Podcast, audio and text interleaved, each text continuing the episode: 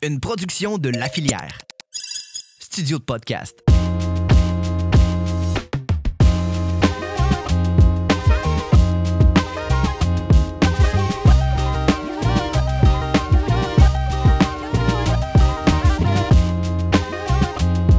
Bonjour, bienvenue au Balado, une lecture qui a changé ta vie. Donc aujourd'hui, on reçoit Guy April. Guy a travaillé au Collège Notre-Dame de Rivière-du-Loup pendant 37 ans.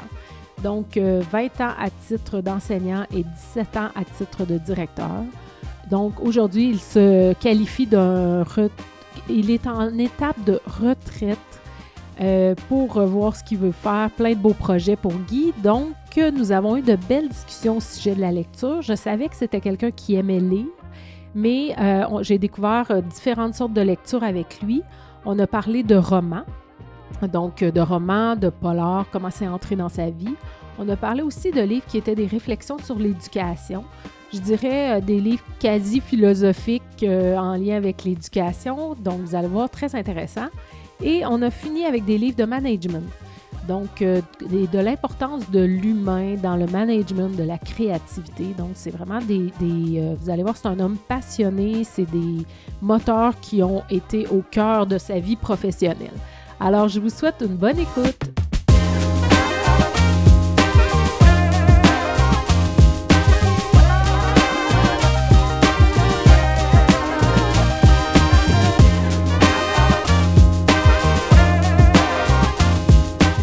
je me présente Valérie Lavoie, propriétaire de la librairie du Portage à Rivière-du-Loup. Je suis très heureuse d'avoir mis en place ce balado qui s'intitule Une lecture qui a changé ta vie, qui me permet de discuter avec mes invités de plein de livres, de plein d'univers, de livres, de lectures qui ont changé leur vie, qui les ont poussés à faire des choix dans leur vie, qui les ont amenés à réfléchir à plein de choses, de faire des découvertes. Donc, euh, c'est le but du balado, c'est vraiment de, discuter de livres qui fait que quand on le referme, on n'est plus tout à fait les mêmes. Peu importe que le livre ait eu une bonne critique ou pas, c'est pas ça qui nous intéresse. Ce qui nous intéresse, c'est comment ce livre-là a laissé son empreinte. Donc, euh, j'espère que ce balado va vous plaire. Il est rendu possible grâce à la Librairie du Portage, à la SODEC ainsi qu'à Patrimoine Canada. Bonjour Guy. Bonjour Valérie. Donc, très contente de te recevoir euh, à mon podcast, une lecture qui a changé ta vie. Merci pour l'invitation. Euh, donc, euh, je vais tout de suite te présenter parce que moi, je te connais bien et depuis longtemps maintenant. tu es, j'ai trouvé ça cute quand je t'ai demandé, Guy, comment je te présente. Tu m'as dit, actuellement, je me présente comme étant, comme étant ou faisant, je, je retraite ma vie. Donc, euh, c'est très cute. Euh, après, euh, tu m'as dit 37 ans au Collège Notre-Dame, 20 ans en enseignement et 17 ans à la direction. Maintenant, c'est le temps de, prendre un nouveau chemin et de faire autre chose. Tout à fait. Donc, c'est tout nouveau. Là, je, suppose que tu explores plein de pistes. Bien, présente, moi, je suis un passionné de la gouvernance. Donc, j'ai monté des formations en gouvernance, puis j'ai commencé à rencontrer des organismes à but non lucratif qui veulent améliorer leur leur performance de conseil d'administration. Donc, euh, j'ai commencé à donner des formations un petit peu aussi sur les planifications stratégiques d'OBNL. Donc, euh, c'est vers ça, là, présentement, que, que, je travaille un petit peu, là. Ah, ben c'est bon. Fait que ça va bien aller avec nos discussions d'aujourd'hui parce que tes lectures touchent un peu à ça et euh, vont tout enrichir ça. Donc, on commence tout de suite. ce que je veux dire d'entrée de jeu, c'est que, bon, tu m'as fait des belles suggestions, trois suggestions dans des liens, dans, des chemins complètement différents. Fait que ça, ça va être le fun de jaser de ça. Mais euh, moi, je les avais pas, ces livres-là. Certains datent un peu, puis j'ai pas eu le temps de les commander. Fait que je t'ai dit, Hey Guy, est-ce que tu peux les apporter? Et là, tu m'as dit, Je je peux pas, Valérie, je les ai prêtés, puis je sais pas à qui, puis ils sont jamais revenus. Fait que j'ai trouvé ça cute. Euh, j'ai trouvé ça cute. Donc, on n'aura pas les livres aujourd'hui. C'est pas grave, ça peut faire une belle discussion quand oui, même. Tout à fait mais euh, ça, me donnait un indice que pour toi, le livre, c'est redonné au suivant. Ben c'est ça. Puis quand à un moment donné, on discute d'un sujet avec quelqu'un, ah ben j'ai un livre là-dessus, euh, ben garde, prends-le. Puis mais finalement, à un moment donné, on, perd le fil à qui on, l'a prêté. Mais, mais c'est correct comme ça. Je pense que si. Puis moi, j'annote beaucoup mes livres. Donc, euh, des gens, des fois, voient ça, puis on en reparle un peu après, mais à un moment donné, il disparaît, puis c'est correct. Il est peut-être passé par trois, quatre mains depuis ce temps-là, puis c'est bien ainsi. Là. Mais des fois, vas-tu t'y référer? Ah oui, euh, régulièrement. Moi, c'est pour ça que j'annote beaucoup.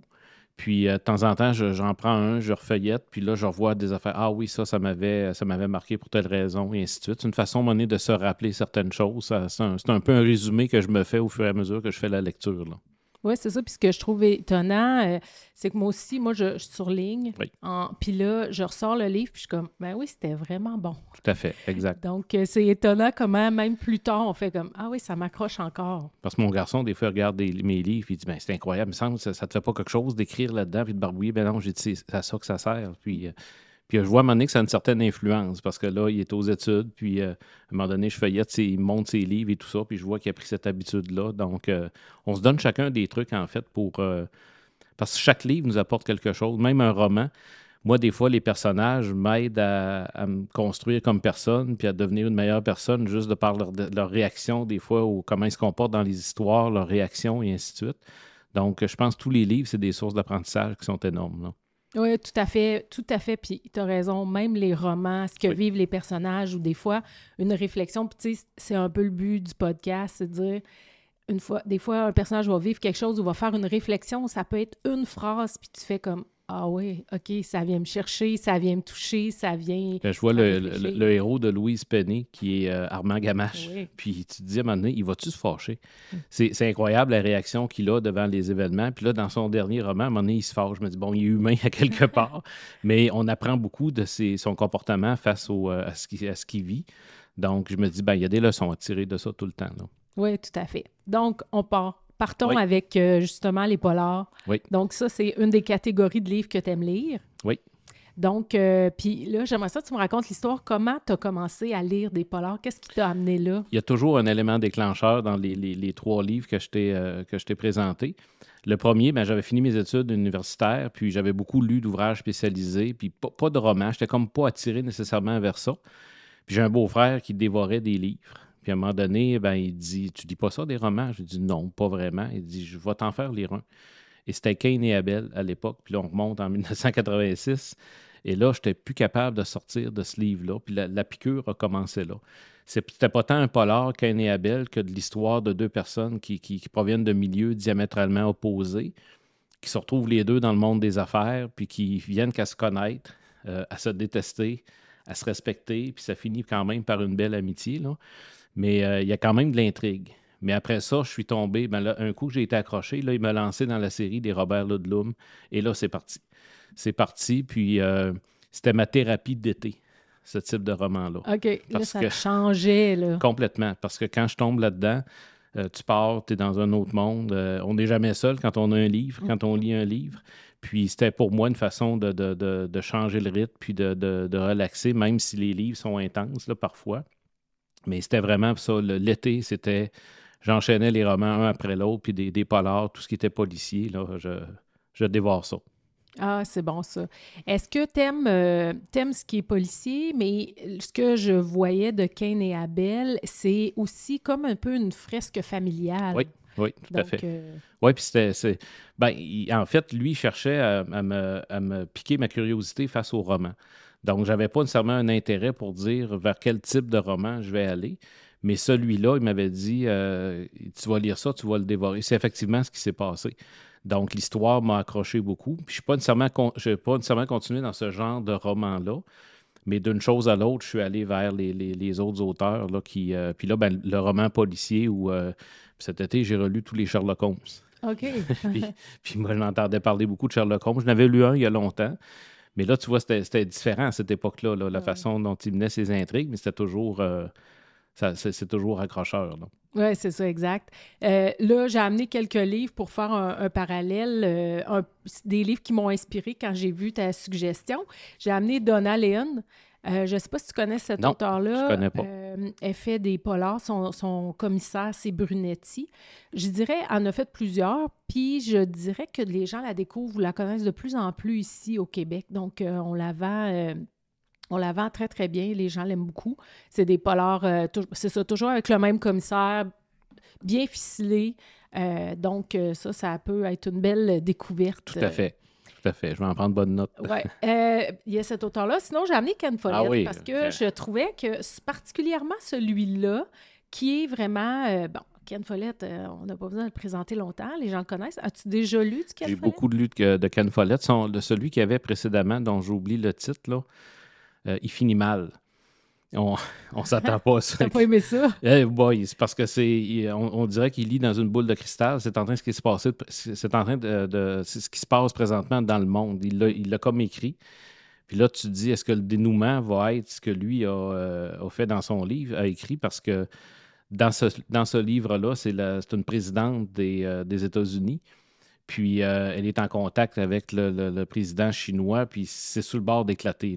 Puis euh, tu te dis, à un moment donné, elle va réussir à sauver ça à la fin, mais je vais laisser la fin au lecteur, mais ça m'a secoué quand j'ai vu la fin de ce livre-là. Puis je me dis, est-ce que c'est ça qui va se passer? Ah ben, puis t'es pas le premier à dire ça. là. J'ai deux autres personnes qui m'ont dit la même chose. C'est un peu bouleversant Oui, c'est- bouleversant. Puis Ken Follett, habituellement, quand tu le finis, ben, c'est toutes que des histoires qu'il qui, qui raconte. Les piliers de la Terre, ça, ça a été... euh, T'as ben, lu, t'as lu toute la longue Ah oui, oui, c'est les piliers de la Terre, ça, c'est quelque chose. Là. C'est, euh, non, j'ai- bien aimé. Fait que Ken Follett, oui, c'est un... Mais celui-là, je ne l'ai pas. Donc, euh, Ben, il est tout nouveau, Oui. puis euh, c'est, ça se passe, euh, bon, ça se passe toujours en Angleterre, et euh, c'est, c'est encore une fois, tu sais, toute la vie d'une famille au port de la guerre, c'est, c'est tout le... Donc, je trouvais que ça faisait très... Je trouve que celui-là ramène à- à- aux histoires de Ken Follett très familiales, Oui, là. oui. donc euh, avec la vie de plusieurs personnages. Fait que ça me faisait un peu penser à Cain et Abel. oui, tout à fait. Puis la recherche historique qu'il y a derrière ça, c'est- incroyable. Oui, tout à fait. Fait que... Et euh, j'ai apporté, euh, attends un petit peu, il faut que je me concentre pour dire son nom, Sigurdar Dottir.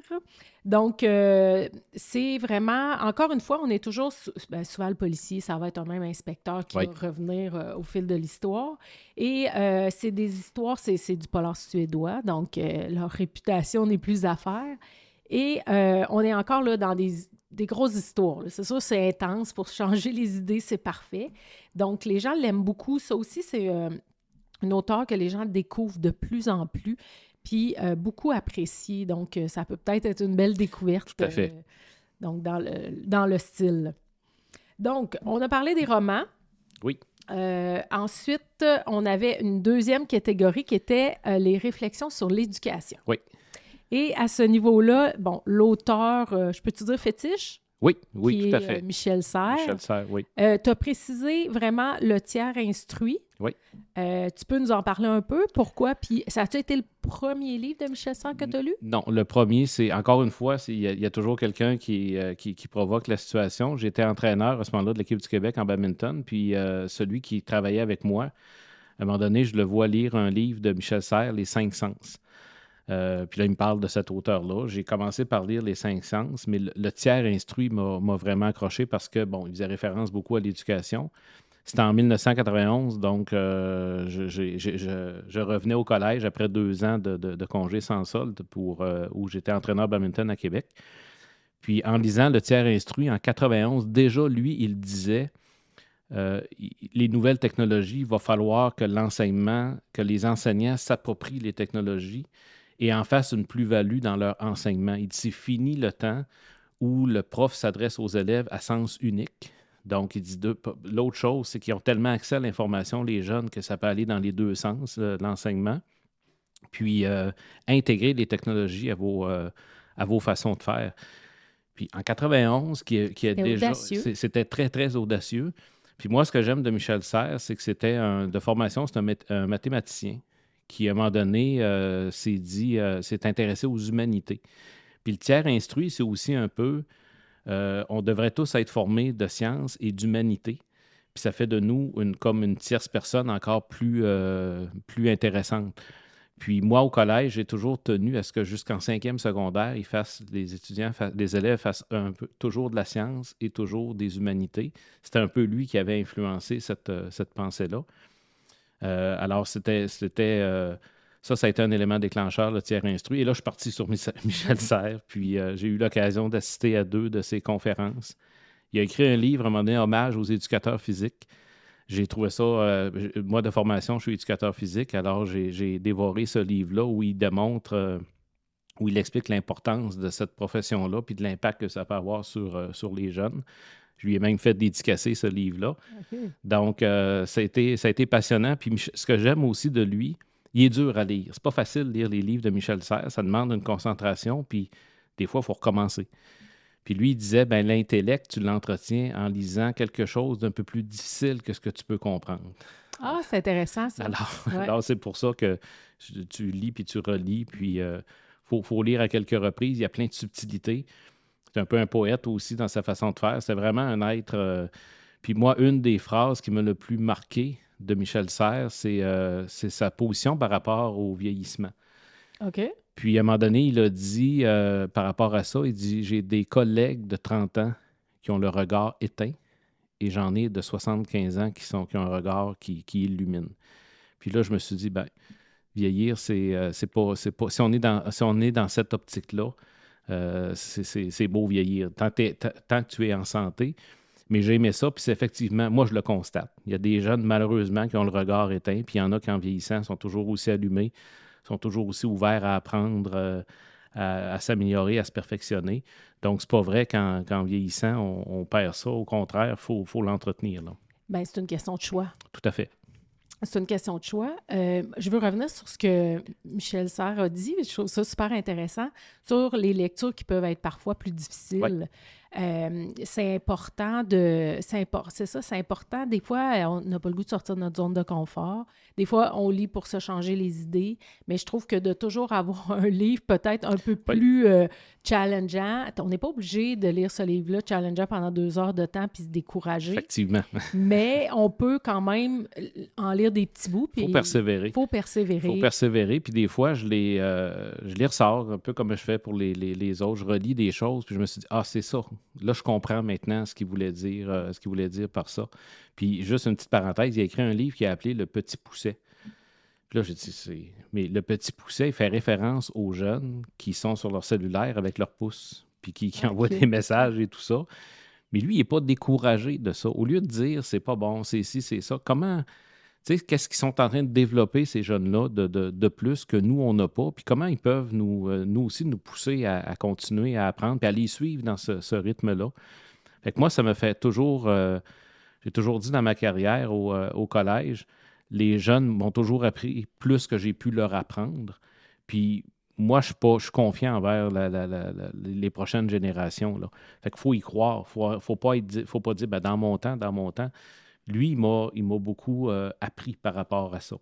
D'être dans l'époque actuelle. L'époque actuelle, puis s'ajuster, peu importe l'âge qu'on a, mais s'inspirer aussi de ce que les jeunes découvrent. Là. Oui, c'est ça. Puis, de, euh, je pense, de travailler avec les éléments qui sont là. Oui. Tu sais, je veux dire, les médias sociaux ne disparaîtront pas. Alors, au lieu de chialer contre les médias sociaux puis les condamner, comment on peut travailler avec, puis qu'est-ce qu'on a à apprendre de ça, puis comment ils peuvent nous être utiles? Je serais curieux de voir euh, la, position de Michel Serres par rapport à l'intelligence artificielle. Malheureusement, il est décédé, mais je suis à peu près certain qu'il dirait c'est là, c'est immense le potentiel que ça a. Comment on peut bien l'utiliser puis qu'on se serve bien de ça plutôt que de voir tout de suite que c'est négatif? Euh, c'est extraordinaire ce qu'on peut faire avec ça, mais il faut le montrer aux jeunes, il faut leur dire les limites que ça a. Puis, euh, puis eux, s'ils l'exploitent de la bonne façon, ben, on va encore, euh, ça va encore progresser. Je veux dire, on ne peut pas être contre ça. On peut. Il y a des gens qui avaient manifesté à une certaine époque contre l'utilisation de la calculatrice. J'ai vu une image de ça, des, gens qui avaient pris le la rue avec des, affiches. Il ne faut, pas que ça rentre dans les écoles et ainsi de suite. Bon, on n'est plus à l'époque qu'on compte sur nos doigts. C'est là la calculatrice, fait qu'il faut s'en servir. Maintenant, ça n'enlève rien, euh, rien au développement et aux compétences des jeunes. Au contraire, ça les bonifie.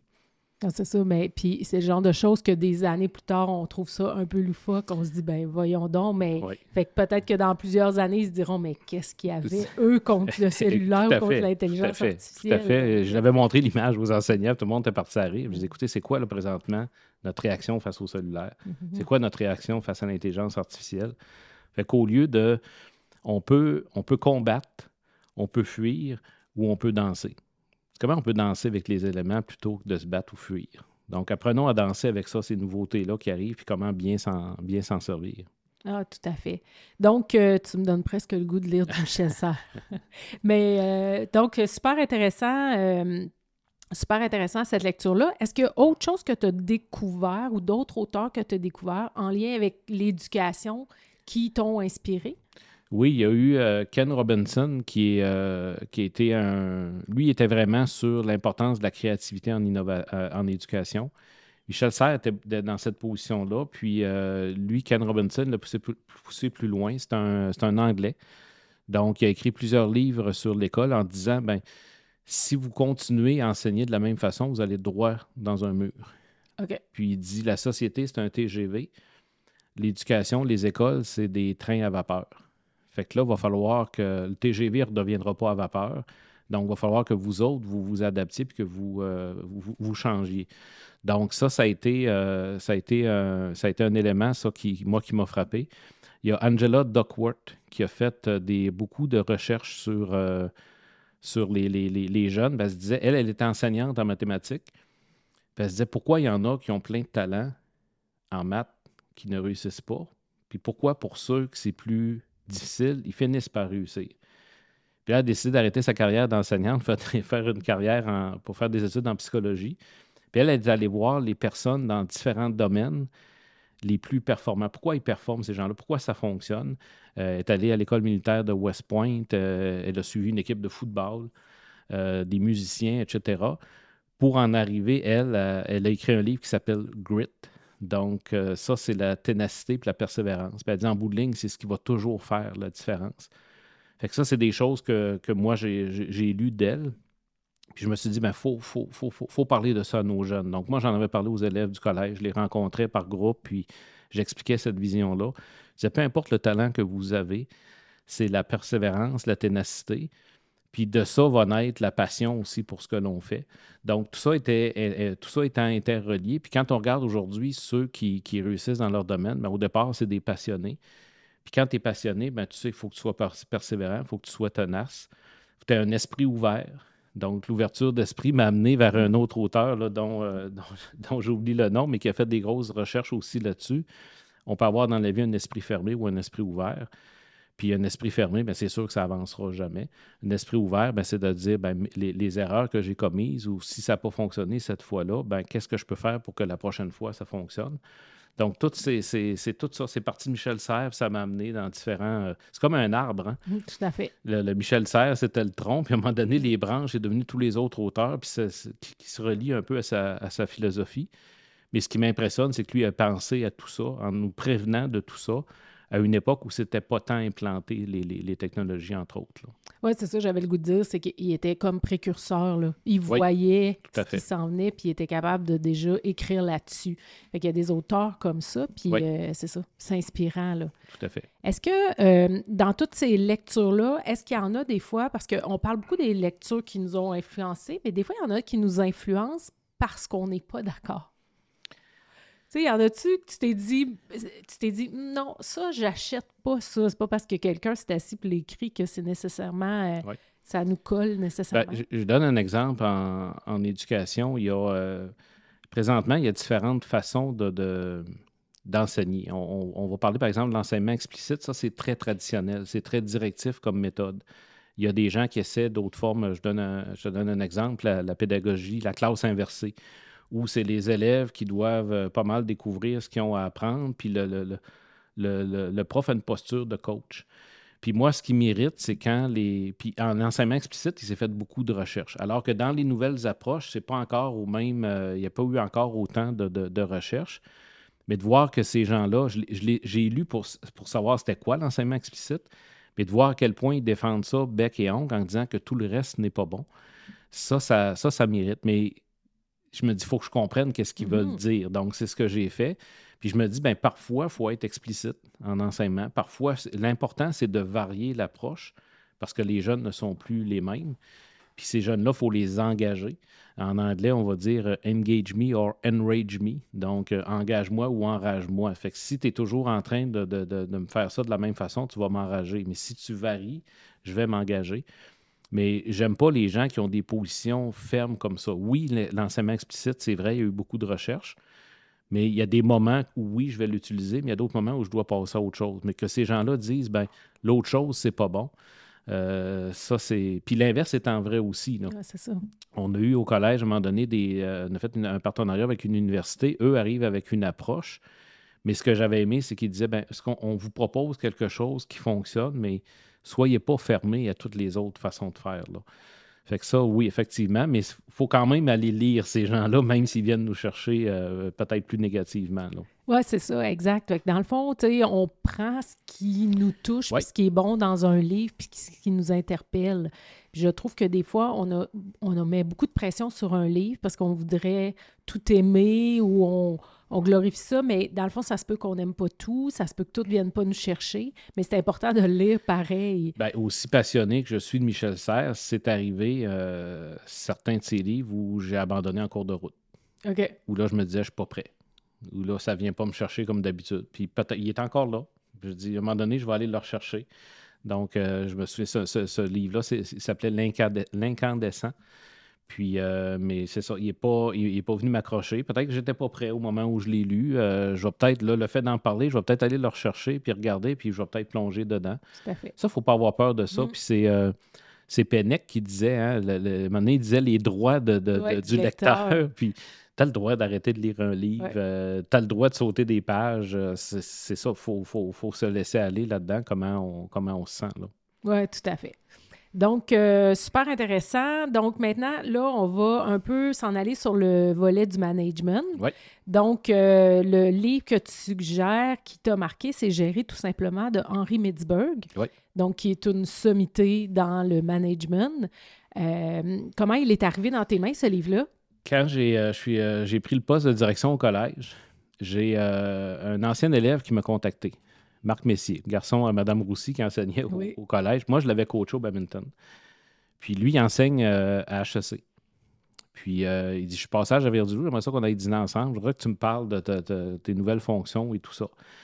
Puis là, on a développé comme un lien. Puis je me suis dit Écoute, on, on va inverser les rôles. Je t'ai coaché. Est-ce que tu peux me coacher maintenant? Parce que en éducation, souvent, tu deviens directeur après avoir été enseignant. Tu n'as pas nécessairement toutes les, euh, les, les, les, les, euh, toutes les, formations en gestion. Donc, moi, je n'avais pas un, bac en administration. J'étais éducateur physique. Alors, je me suis dit, tiens, ça peut être une, bonne ressource. Puis, euh, il a convenu qu'on s'appelait à, à certains moments, une fois par mois. Puis, à un moment donné, il me dit, comment tu te sens? C'est un, ca- c'est un spécialiste des questions. Je dis, écoute, j'ai l'impression que je fais rien dans mes journées. J'ai dit, j'arrive chez nous le soir, je me dis, qu'est-ce que j'ai fait aujourd'hui? Et là, il part à rire.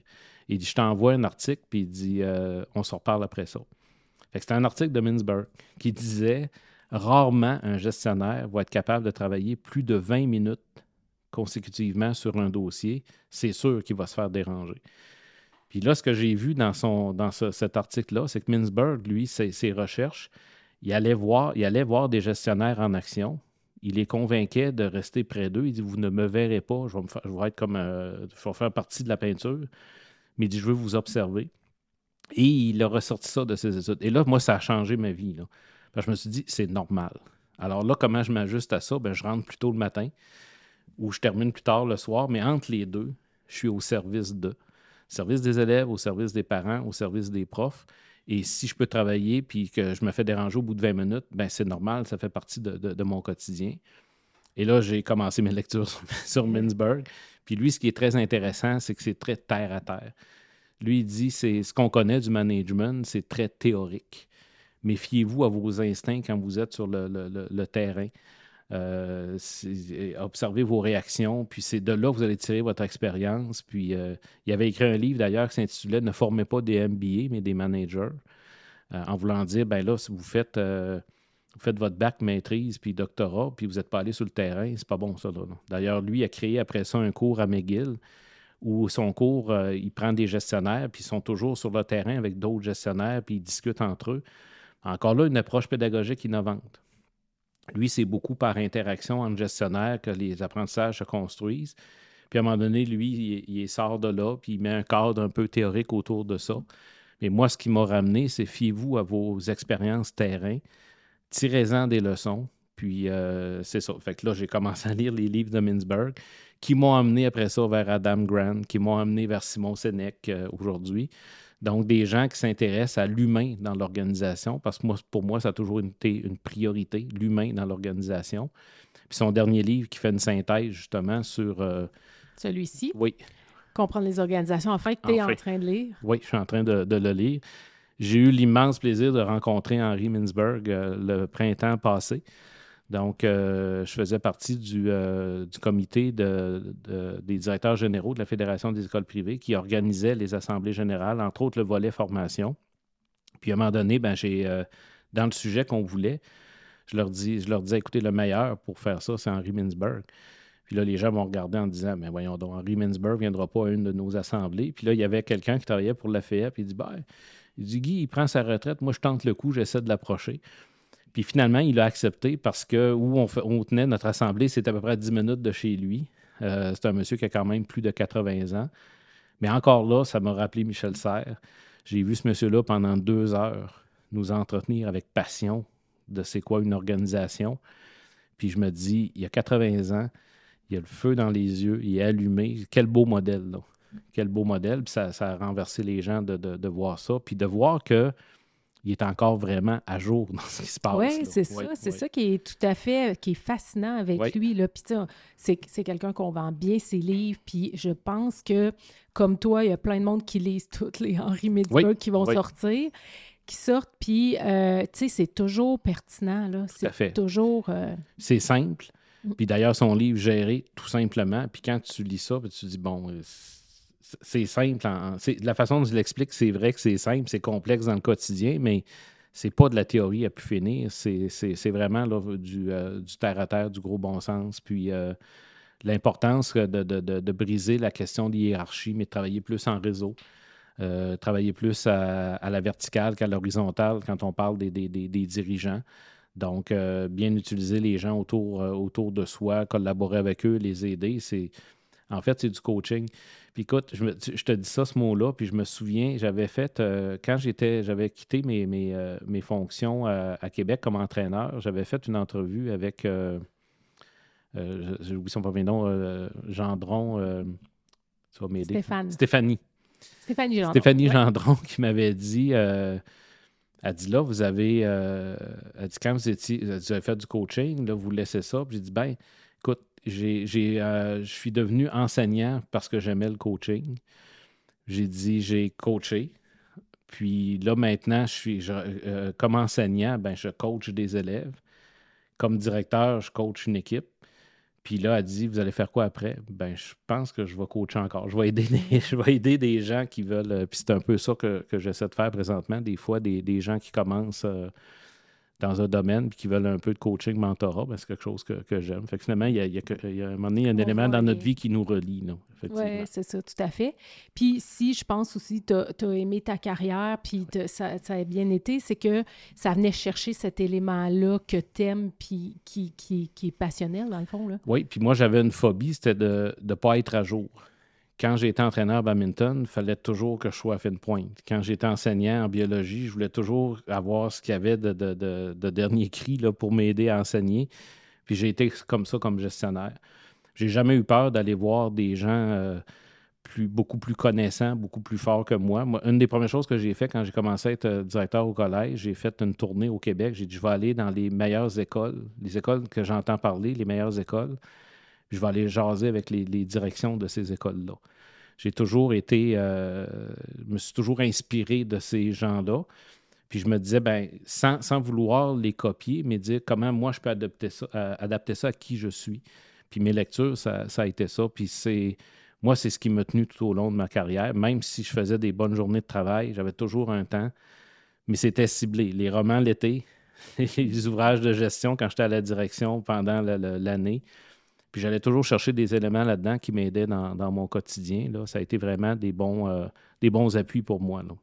Oui, c'est ça. Il faut voir les livres comme ça. Oui, C'est oui, ça, des, des- des appuis, on prend de l'information.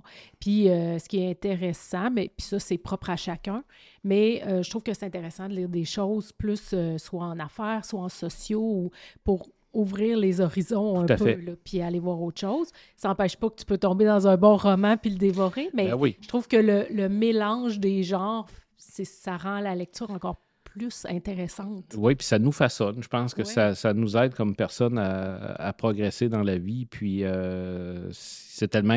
Moi, j'ai toujours trouvé que c'était c'était inspirant. Euh, combien d'auteurs que j'ai lus qu'à un moment donné, je faisais un message au début d'année avec les, les, les enseignants, puis je m'étais. C'était inspiré des lectures que j'avais faites durant l'été. C'est euh, ça, ça, c'est. euh, non, moi, ça. ça- c'est quelque chose qui, qui- qui me garde, euh, qui me garde très allumé, la lecture. Puis il faut, faut, faut garder. oh, la, la- la lecture est, à- est au cerveau, ce que l'exercice est au corps. Oui, tout à fait. Alors, il faut, faut bien entretenir tout ça. Ben, comme des fois, au corps, on se pousse un peu puis on fait des intervalles, ben, il faut faire ce que Michel Serres a dit. Il faut que ça fasse mal un Ouais, petit peu parfois ça. pour progresser. Exact. Fait que c'est la même chose pour notre intellect. Exact. Euh, J'avais amené un autre livre qui est de Pascal Dufresne, Être un leader créateur. euh, c'est vraiment, euh, ben, ça le dit, là, réconcilier la performance et l'humanité. Donc, elle est beaucoup là-dedans. Puis, il y a tout le volet créatif parce que des fois, je trouve qu'on n'en parle pas assez de l'importance de la créativité. Puis, tu sais, des fois, on associe beaucoup la créativité à faire des tableaux ou euh, écrire des livres, mais la créativité, elle est partout, tout le temps, et elle est utile tout le temps. D'ailleurs, c'est c'est prouvé que les, les informaticiens de haut niveau, c'est des gens très créatifs pour trouver des nouvelles façons de faire. Les scientifiques aussi. Donc, euh, c'est un livre qui est vraiment, euh, en tout cas, j'en ai lu une petite partie, j'ai pas fini, mais vraiment super intéressant sur euh, comment ça, on peut être plus créatif, puis ça peut nous aider et comment ça peut être enrichissant.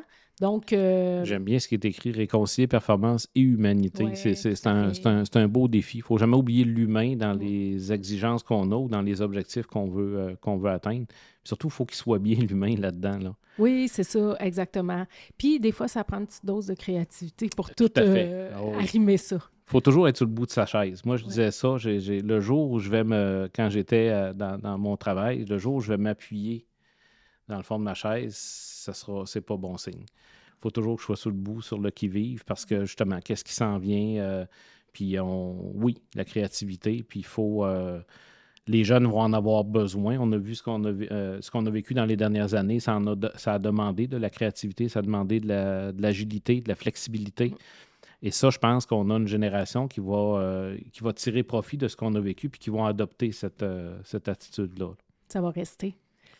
Euh, à mes invités qui viennent, j'aime ça leur offrir un livre, donc euh, tu pourras repartir avec euh, Merci, pour mettre gentil. sur ta pile à lire. Juste une dernière chose sur. Michel Serres en, en- en rapport à ce qui se passe présentement dans le monde. Il, dis- il disait l'homme a évolué sur le plan technologique, mais euh, il, il n'a pas évolué dans les trois quarts de sa façon de penser. Puis ce qui se passe dans le monde aujourd'hui vient confirmer cette, euh, ce que Michel Serres disait, malheureusement. Oui, c'est ça, j'allais dire, tu sais, il a raison, mais c'est un peu désolant quand Oui, même, tout à fait. mais il a quand même raison. Oui. Mm. Ben, merci beaucoup. Je vais euh, lire ça avec grand, grand intérêt. Ça me fait plaisir. Ça a été super intéressant.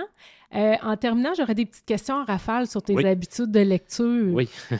Euh, donc, on a parlé un peu euh, de quelle façon tu choisis tes livres. Te laisses-tu des fois juste inspirer à rentrer dans une librairie puis à faire comme Oui. Ah, lui, ça me tente. Je sais pas pourquoi, mais ça me tente. Tout à fait. Oui, ça c'est. euh, D'ailleurs, j'ai écrit le nom parce qu'il est compliqué un petit peu. là. Adler Holzer. C'est. euh, ben, J'étais allé à ta librairie, puis à un moment donné, j'étais dans la section roman policier, puis je vois ça, ce nom-là. Puis à un moment donné, je lis en arrière, puis je suis parti avec ça, puis j'en ai lu quelques-uns de lui euh, par la suite. là. OK. Fait qu'il y a des, des fois des inspirations. Est-ce que des fois, il y a des euh, suggestions? Oui. Oui, ben, je, on, on va voir des fois dans les médias où euh, des, des, on parle de tel auteur puis qui, qui, qui est présentement, ça, ça se vend bien, tout ça. Ben oui, je vais, je vais aller laisser. Louise Penny, ça a été ça pour moi. là. OK. C'est, j'en ai entendu parler, le livre qu'elle a écrit avec Hillary Clinton. Ouais. Donc, euh, ça, je suis allé, le, je l'ai entendu parler, je suis allé le chercher. Puis après ça, je me suis mis à lire les, les Louise Penny. Oui, ça, c'est une façon de. Fait que façon tu es aussi. ouvert à tout, Ah, ce, tout à, qui oui, tout à fait. tout ce qui Tout parle des livres. Oui, oui. Euh, tu peux lire combien de livres par mois, par année, le sais-tu? Est-ce que tu notes les livres que tu as lus? Non, je les note pas, mais je lis tout le temps. Mais cet été- je regarde cet été, là, euh, à peu près en un, en un mois, j'ai lu euh, au moins six romans. Oh, quand même. Oui. OK. Oui. que tu un bon lecteur. Puis tu disais tantôt, même quand tu étais à la direction du collège, Oui. à tous les jours, tu À lisais. tous les ça fait jours, partie même, de si c'était pas long, mais je lisais toujours. Là, c'était plus des, des ouvrages en lien avec la, la- la gestion. Mais euh, je disais toujours, là, le, le soir, je prenais le temps, euh, peut-être un 20 minutes, une demi-heure tout le temps, des fois plus, les fins de semaine, mais euh, à chaque jour, j'étais assez rigoureux là-dessus. là. OK, fait que ça fait partie de tes habitudes Oui. de vie. Tout à fait. Euh, là, ça m'amène à l'autre question. À quel moment de la journée t'aimes lire? Euh, le soir, j'aime beaucoup lire dans j'aime beaucoup lire dans le calme. Donc, euh, des- parfois, c'est dans le- ma balançoire l'été. euh, le, le- le soir après souper, là, quand, quand le- le- il fait, la clarté va- se, se prolonge. Mais euh, oui, je suis plus un lecteur de, de- de soirée. OK. Puis, euh, je suis d'accord avec toi. Moi, je trouve qu'un des, des bienfaits et des choses intéressantes de la lecture, c'est que tu peux pas faire deux choses en même temps quand tu lis. Euh, puis, tu sais, je, je le dis souvent parce que je trouve qu'on est tellement porté à faire deux, trois affaires en même temps, être sur notre téléphone, en écoutant la télé. Mais quand tu lis, tu peux pas. Tu peux pas regarder ton téléphone et ton livre. Tu peux pas écouter la télé et ton livre. T'arrêtes ton cerveau. Je trouve que ça fait du bien aux yeux et au cerveau. Puis moi, j'ai un côté TDAH, là, mais même de la musique en lisant, ça passe pas, moi. Ça, ça, ça- je l'ai essayé, mais ça fonctionne pas. C'est, c'est vraiment comme euh, le- en silence, puis je me, je me concentre sur ce que j'ai, sur ce que je lis. Là. Fait que ça, ça fait partie d'un moment de, Oui. de, de, de se déposer. Oui, puis j'ai, une conjointe qui aime beaucoup lire aussi. Fait que là-dessus, c'est, euh, c'est, intéressant. Puis euh, je pense que ça a influencé nos enfants parce qu'ils ont, ils voient toujours un livre à la traîne. Ça fait qu'à un moment donné, euh, ils fouillent dedans, puis euh, ah, ça, ça a l'air intéressant, ben, je te le passe. Puis c'est, je pense qu'au niveau, au niveau familial, on est des, des bons lecteurs. C'est important. C'est prouvé que les enfants qui vont avoir vu leurs parents avec des livres dans les mains vont être plus tendance à lire. Puis l'autre élément aussi qui est important, c'est que les enfants aient eux-mêmes des livres dans les mains dès qu'ils sont Oui. tout petits. Parce que euh, s'ils arrivent trop vieux, puis on essaie de leur inculquer la lecture, des fois c'est plus difficile. là. Ils n'ont pas connu ça. Puis les autres aussi ont besoin d'un élément déclencheur. Moi, ma fille, ça a été les, les Harry Potter. Puis je me souviens d'avoir fait la file euh, à mi- autour de minuit. Il avait fait ça à la librairie Oui. ici à, Rivière-du-Loup. Là. Euh, Je, je pense, je sais pas si c'est toi qui étais propriétaire à ce moment-là, mais j'avais fait la file.